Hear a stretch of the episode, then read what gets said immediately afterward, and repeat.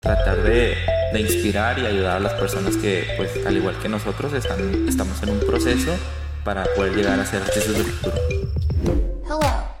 Welcome to Dimension 26 with Aldo Vasquez and Tony Bruman.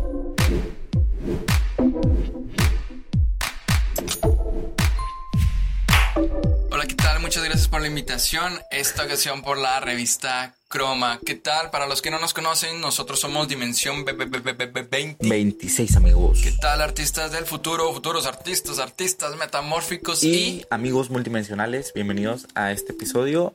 Un episodio especial. ¿Para qué? Para la revista. Gracias por la invitación a todos los muchas, muchas involucrados. Gracias. Yo soy Tony Berumen, escucho colores. Y yo soy Alda Vázquez, a.k.a. Aldas Ward.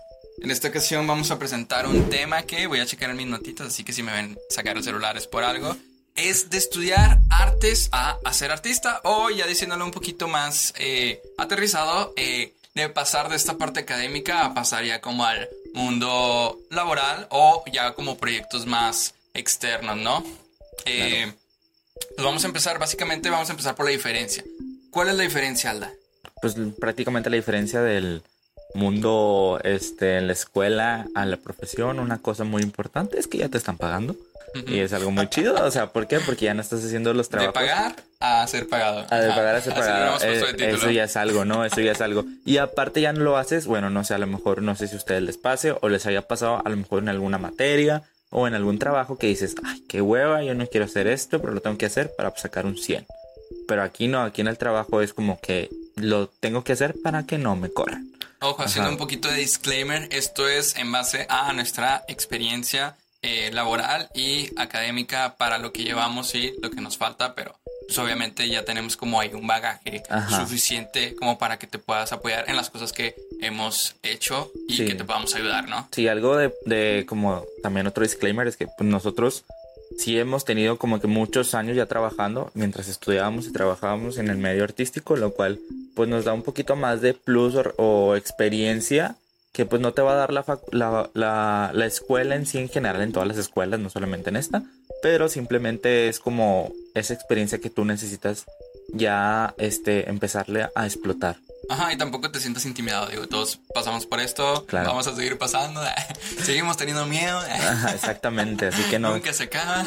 sí, no hay tanto problema por eso, pero bueno. Bueno, ahora sí. Primero que nada, yo creo que vamos a ver lo que es la diferencia en cuanto a margen de errores. Esto, ¿por qué? Porque, digo, ya sé que suena súper cliché de que riégala y equivócate y así vas a llegar al éxito, el éxito y todas estos, estas cositas.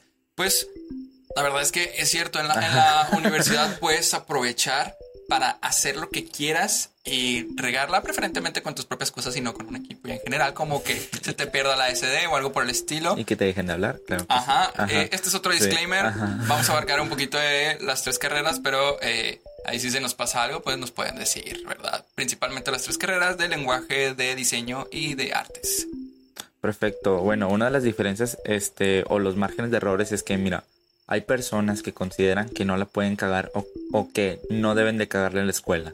¿Por qué? Porque se cierran este mundo en donde, ok, tengo que hacer mi trabajo perfecto y la perfección no existe, nunca va a existir y como lo dijo Salvador Dalí, o sea, por más de que puedas llegar a la- a la perfección, nunca la vas a alcanzar. ¿Y cómo, cómo lo podemos aplicar aquí en la escuela? En que pues hay personas que tratan de hacer lo posible para que salga bien y nunca les va a salir bien, lo cual se les queda o como que la, la máxima experiencia es hacerlo, vaya. Incluso aunque existiera la perfe- perfección, eh, perdón, Esa creo, creo que el mundo en el que vivimos es tan rápido que ni siquiera tendríamos tiempo para llegar a ella. Entonces, no se preocupen, esto va a pasar, pero obviamente el hecho de tener cierta pues cierta dirección a la perfección pues va a ayudar bastante en este tipo de cosas, más no ser perfeccionista Ajá, per bueno. se, ¿no? Y aparte, pues en el trabajo, en el trabajo, pues sí te, va, te van a exigir un poquito más, porque vas a tener como a lo mejor eres diseñador o estás en producción y vas a tener un líder que va a estar a la par contigo y que te va a dar consejos acerca de cómo llegar al, a la calidad final de un proyecto o un trabajo. Y eso es algo muy importante. ¿Por qué? Porque ya estabas trabajando en equipo y estás trabajando para una, un ente, vaya, una marca, una, Un un proyecto, una agencia en general. Y es como que, ok, aquí debe de haber un poquito de perfección, pero no tanto como perfección, sino organización. O sea, tienes que tener la calidad suficiente para poder hacer un trabajo que a lo mejor la escuela te va a ayudar a, a, cagarla, a hacer como que esos errores, a, a, pues sí, o sea, marcar errores que probablemente vas a decir, ok, a la otra ya no lo voy a cometer. Y eso es lo importante de empezar a hacer proyectos en la escuela desde, pues, de primer semestre hasta el último semestre que ya la, por consciente tienes que avanzar y pues tienes que ser mejor cada día. Sí, creo que ya viendo como el lado externo, creo que debemos tener cierto punto de eh, ser autodidactas, porque pues en la escuela te dan como esta guía y este lineamiento de lo que puedes saber y hacer, pero ya estando como del otro lado, este sí necesitas como tener un poquito más de motivación y organización, organización que es lo que dice Alda, ¿no?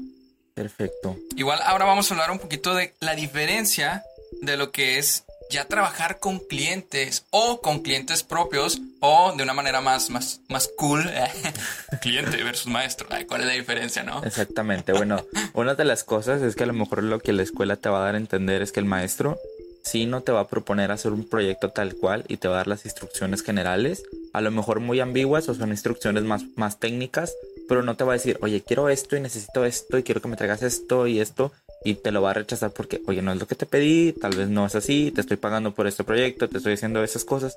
Esas son las cosas más, más como que las, las diferencias más grandes en el sentido en que, ok, el cliente en primera no sabe lo que va a querer.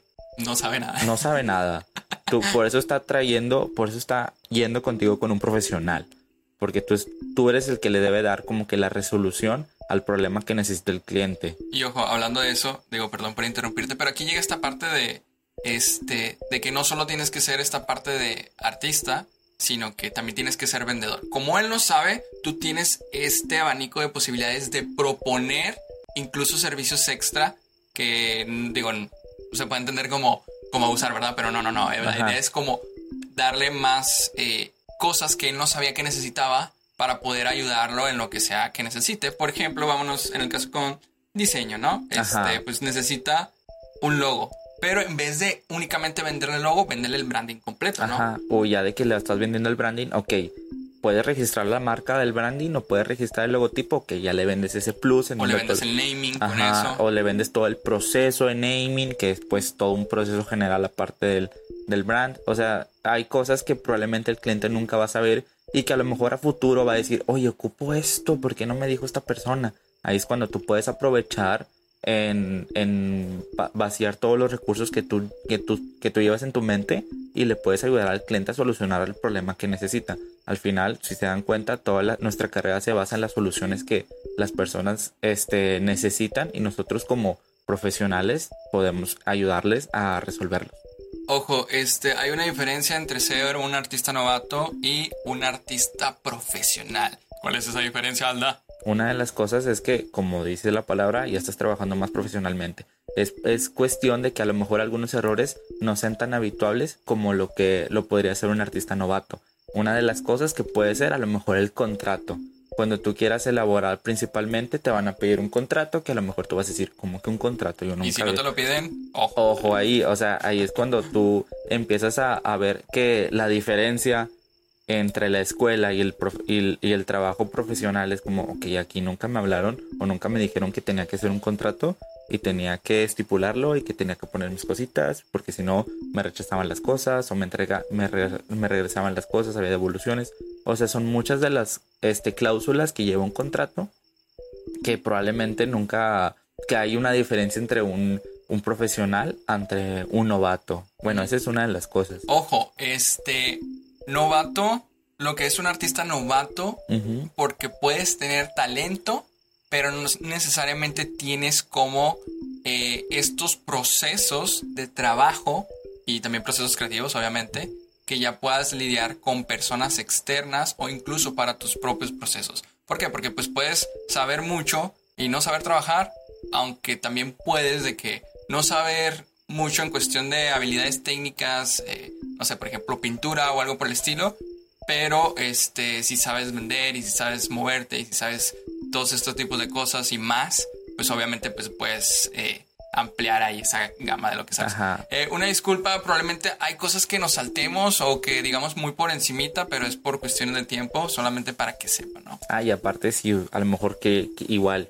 hay cosas en nuestro canal Dimensión 26 que lo pueden encontrar en YouTube, Spotify, Apple y Google Podcast, que probablemente ya hemos tocado temas que a lo mejor les pueden interesar para que se vayan y den un- una checadita y ahí chequen qué temas les puede interesar o nos pueden comunicar a través de nuestras redes sociales también. Ahí y ya podemos interesar, podemos hablar un ratito por privado o temas que les interese, ya podemos investigarlos para todos ustedes. Si no, me encuentran ahí en la facu comiendo chilaquiles solito. O a veces estoy con Tony, a veces también ahí estoy con Tony sentadito en las banquitas, ok, bien solo. ok, ok. Ya sé, Bien, bien, David. bien agüitado, así. Ok. Este, ¿cuáles serían como los pasos para entrar en el campo laboral? O al menos cómo hacer esta transición que se sienta un poquito más amena. Digo, obviamente, pues algunos pasos que nos propicia la facultad sería como, este, pues las prácticas y... El trabajo en Eh, equipo. Ajá, y pues la, esta, ¿cómo se dice? Pues sí, incentivarte a que hagas tus procesos personales o etc, etc, etc, ¿no? Claro, claro. ¿Cuáles son Pero una de las cosas más importantes que a lo mejor te pone la facultad, ya sea en algunos semestres o en otros, otros sí, otros no, otros te recuerdan, otros te dicen cómo hacerlo, es el portafolio, que esa es una de las cosas más Portafolio. importantes que necesitas tú para poder venderte como un profesional. Y ese es de ley que lo vas a tener en ya sea digital, a lo mejor impreso y a lo mejor a lo mejor lo tienes en un libro, a lo mejor en una revista. Bueno, o en sea, el caso de lenguaje y producción audiovisual, pues de que sea eh, un demo reel. Ajá, digo, exactamente. No solo eso, pero Pero ese es un plus, ajá, exactamente. Y esa es una de las cosas más importantes que a la hora de poder tener un portafolio. Y constantemente deber actualizarlo también. Cuando tú estás haciendo trabajos en la escuela, pues por consiguiente empiezas a meter tus portafolios de los proyectos escolares al portafolio. Pero una vez que vas agarrando más experiencia profesional, tu, portafolio se va actualizando conforme a los trabajos que estás haciendo hasta llegar como que a la calidad que, que necesitas para poderte vender, ya sea en alguna agencia, como freelancer, trabajo propio o etc. Otro proyecto grande. Ojo, en el portafolio no tengas miedo de meter eh, proyectos escolares o personales. ¿Por qué? Porque pues todos queremos decir de que ah, en mi portafolio tengo que trabajé con Coca-Cola o que trabajé para tal empresa o shalalalala. Esto aplica yo creo que para las tres carreras. Este, no tengas miedo. Al final lo que importa más del portafolio es qué es lo que sabes hacer y cómo lo haces, ¿no? Exactamente, justamente esas son las cosas muy importantes porque muchos consideran que el portafolio es una presentación de todos los trabajos que has hecho y no es cierto. El portafolio solamente te sirve para saber, para decirle a la gente, miren, esto es lo que yo puedo hacer. Si yo hice una revista, yo voy a hacer, yo voy a poner a lo mejor todas las dimensiones de la revista, voy a poner como la hice, algunas cosas, pero dando a entender de que, mira, esta es una revista que hice, yo puedo hacer revistas. Esto es un MUPI que yo hice, yo puedo hacer un MUPI. Este es un video de animación que yo hice, yo puedo hacer este tipo de videos de animación. Eso es lo importante, o sea, que el, que el público o la gente que vea tu portafolio se quede con la idea de que, vaya, este chico sabe hacer este tipo de cosas, podemos contratarlo, podemos agarrarlo como, como pro- proyecto no sé, pero es lo importante dentro de un portafolio. Sí, digo, inicias de que este chico o chica o chique este, sabe hacer este tipo de cosas. Ok, pero luego ya cuando vas escalando y vas puliendo, ya no es solo qué sabes hacer, sino cuál es tu estilo o tu marca personal o tu esencia en lo que haces o lo que intentas de comunicar más principalmente en los proyectos como eh, los artistas visuales, ¿no? Sí, también algo muy importante que a lo mejor no mucha gente lo hace, que es que te tengas que vender también como una marca personal o una marca propia. ¿Por qué? Porque cuando tú ves un portafolio que dice en la página principal portafolio, ok, ahí yo, estoy viendo que es como un portafolio tal cual. Sea, no estoy viendo mi nombre de que Ala Vázquez, o no estoy viendo tu nombre, o no estoy viendo a lo mejor tu, tu a lo mejor nombre artístico, o el nombre con el que te dedicas, lo cual es muy importante para crear una, una buena proyección entre la persona que está viendo el portafolio y tú. Así es como que te pueda más identificar de que, ah, yo vi el portafolio de este vato y ya dices cuál es y ya de volada en la primera página a lo mejor está tu nombre en grande y a lo mejor se habla también mucho de la seguridad de cómo tú y tu marca quiere este comunicar a la hora de hacer un portafolio o un trabajo.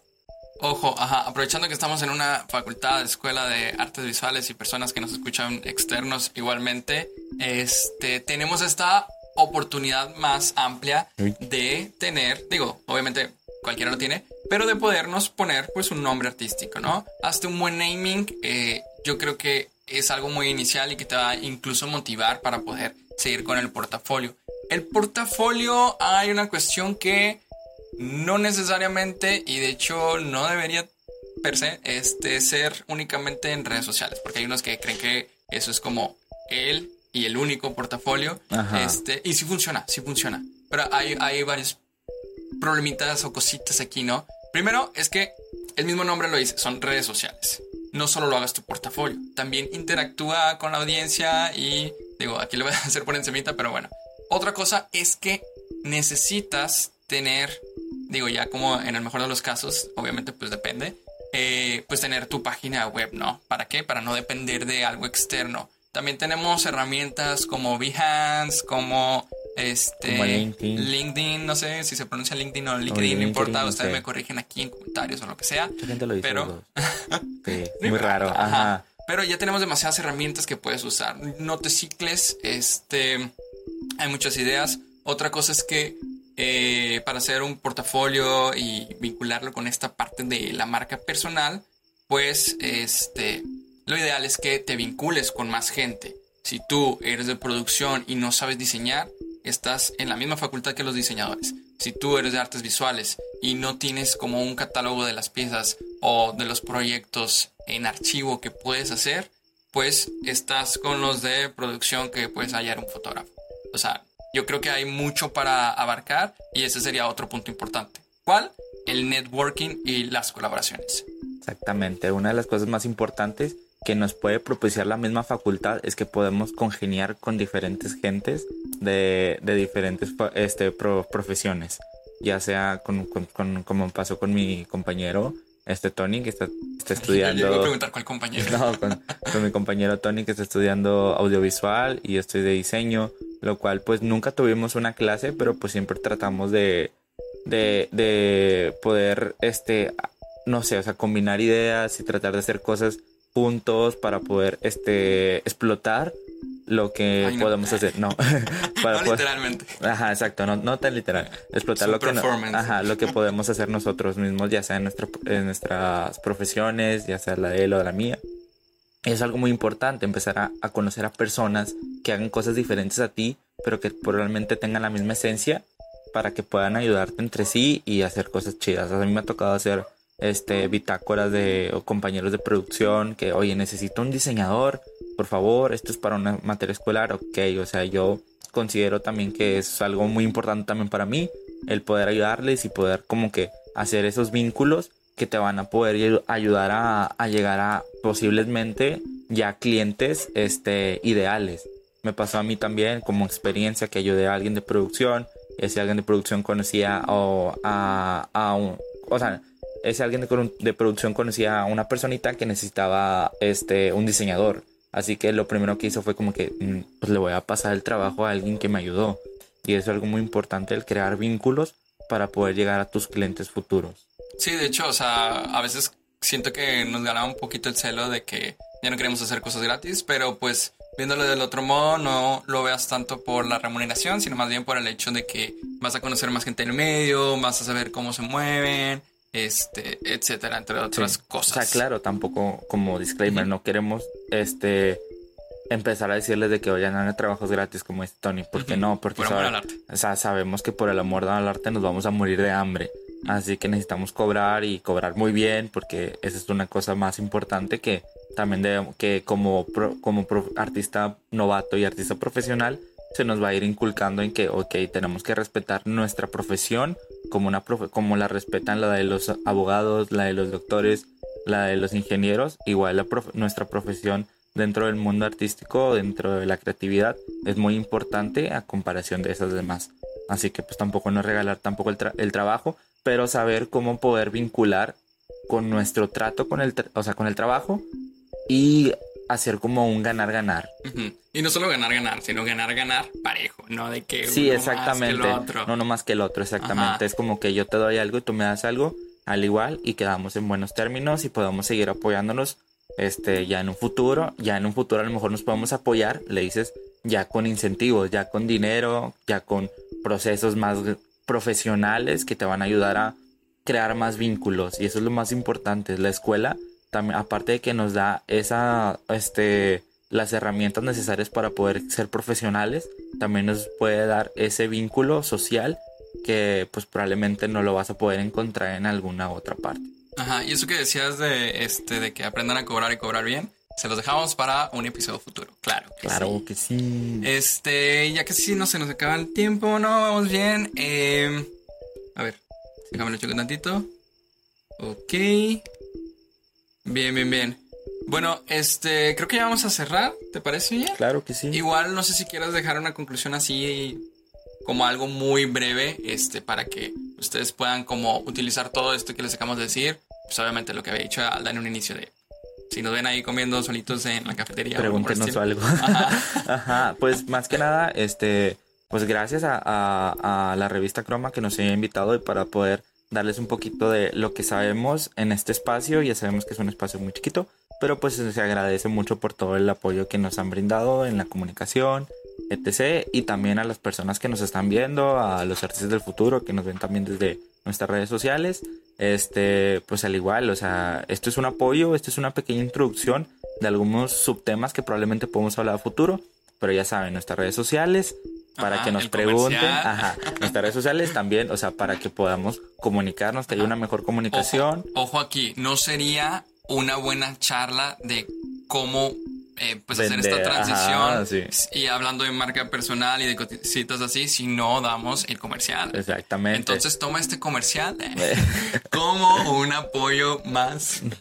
no, al igual sí, o sea, nosotros estamos muy abiertos a todos los comentarios que nos dicen y algunas dudas también. Igual si nos podemos resolver, nosotros investigamos y movemos por todo el mundo para poder darles la respuesta correcta y, y pues a, no sé, ayudarnos porque lo importante aquí es ayudar, o sea, tratar de, de, inspirar y ayudar a las personas que pues al igual que nosotros están, estamos en un proceso para poder llegar a ser artistas del futuro. Ok, ok, ok. Muchas gracias. Nosotros somos Dimensión B, me trabé. Somos Dimensión 26. 26. Yo soy Tony Verumen y escucho colores. Y yo soy Alda Vázquez, a.k.a. Aldas War. Y sigan en nuestras redes sociales, Dimensión.26 en YouTube, Spotify, Instagram, TikTok. Y por si no conocen nuestra frase, creen cosas más grandes que sí mismos. Mientras no sea más trabajo, ¿verdad? Y con que sean cosas chidas. Cosas chidas, con dinero. Hasta luego. Gracias por estar con nosotros en este episodio. Síguenos en nuestras redes sociales como Dimensión 26. Escúchanos en YouTube, Spotify, Apple y Google Podcast. Y recuerda, crea cosas más grandes que tú mismo.